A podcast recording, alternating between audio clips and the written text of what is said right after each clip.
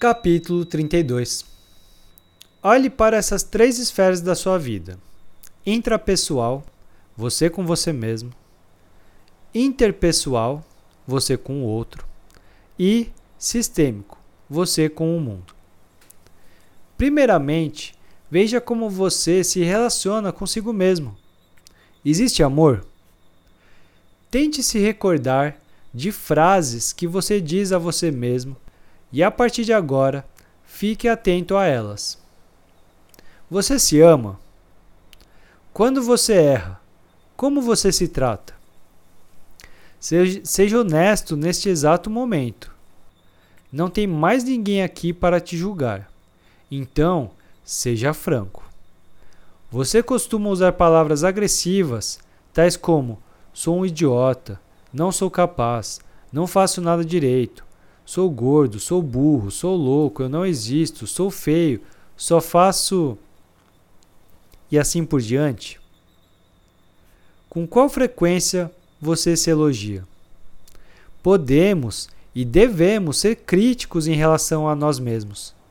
Contudo, desde que essa crítica seja feita com amor, de forma construtiva e não destrutiva, como fazemos na maioria das vezes, sempre em busca de uma evolução contínua.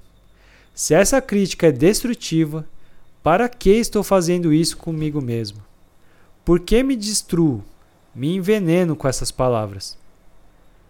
Quando você comete um erro, deve realmente trabalhar para corrigi-lo e aprender para não o cometer novamente. O grande ponto consiste na forma como lida consigo mesmo quando comete um erro. Se você se xinga quando comete um erro, está se prejudicando e provavelmente não irá aprender nada com isso. Somente reforçará uma crença limitante de que não é capaz. Por outro lado, quando você aprende com o erro de forma adulta, está tirando o melhor daquela situação para assim evoluir. É uma diferença sutil, mas faz toda a diferença do mundo. A forma como nos tratamos cria o mundo em que vivemos. O erro sempre existirá em nossas vidas.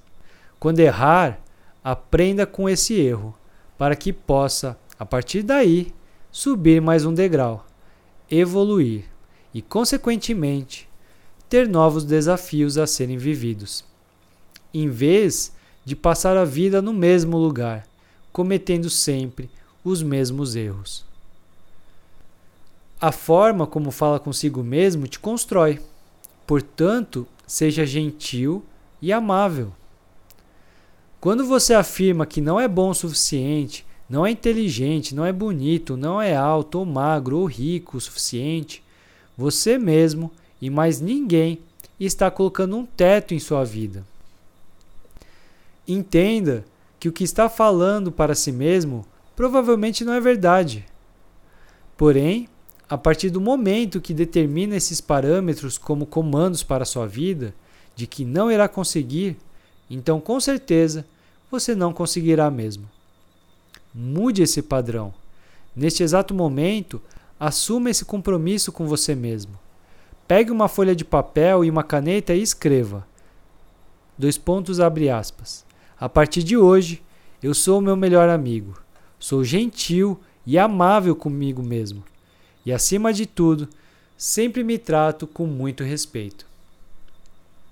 Date, assine e guarde.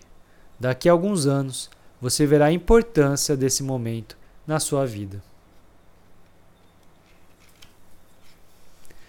Além de observar como fala consigo mesmo ou sobre você, Comece a utilizar afirmações positivas a seu respeito, tais como eu sou capaz de fazer isso ou eu posso chegar onde eu quiser. A partir de agora, olhe para você com mais respeito. Não digo com orgulho, pois o orgulho tende a nos cegar, mas com o respeito que você merece, com o respeito que a vida, seus pais e todos os seus antepassados lutaram para você ter. Se deseja que alguém te respeite, seja o primeiro a se respeitar. Quando conseguir se olhar no espelho e sorrir, terá conquistado o respeito que merece. Todo o resto será consequência. Você acredita que é possível para uma pessoa ser realmente feliz e se sentir amada neste mundo se não se amar plenamente? Você deve buscar sempre evoluir e corrigir seus defeitos. Porém, deve se amar mesmo com eles. Fique tranquilo, todos nós vamos morrer com problemas e defeitos. Ninguém é perfeito. Então responda a seguinte pergunta: Quem é a pessoa mais importante na sua vida? Se a resposta for qualquer outra pessoa e não você mesmo, responda a próxima pergunta: Por que considero os outros mais importantes do que eu? Isso faz sentido?